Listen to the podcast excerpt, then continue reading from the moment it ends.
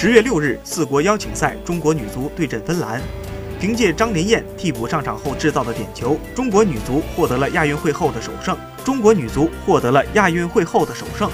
一度被称作“小孙文”的张琳艳，身高只有一米五四，十二岁入选 U 十六国少队，十七岁代表 U 二零国青出征世锦赛，如今还不满十八岁，已入选成年国家队。赛后，球迷声嘶力竭地喊着“张琳艳”。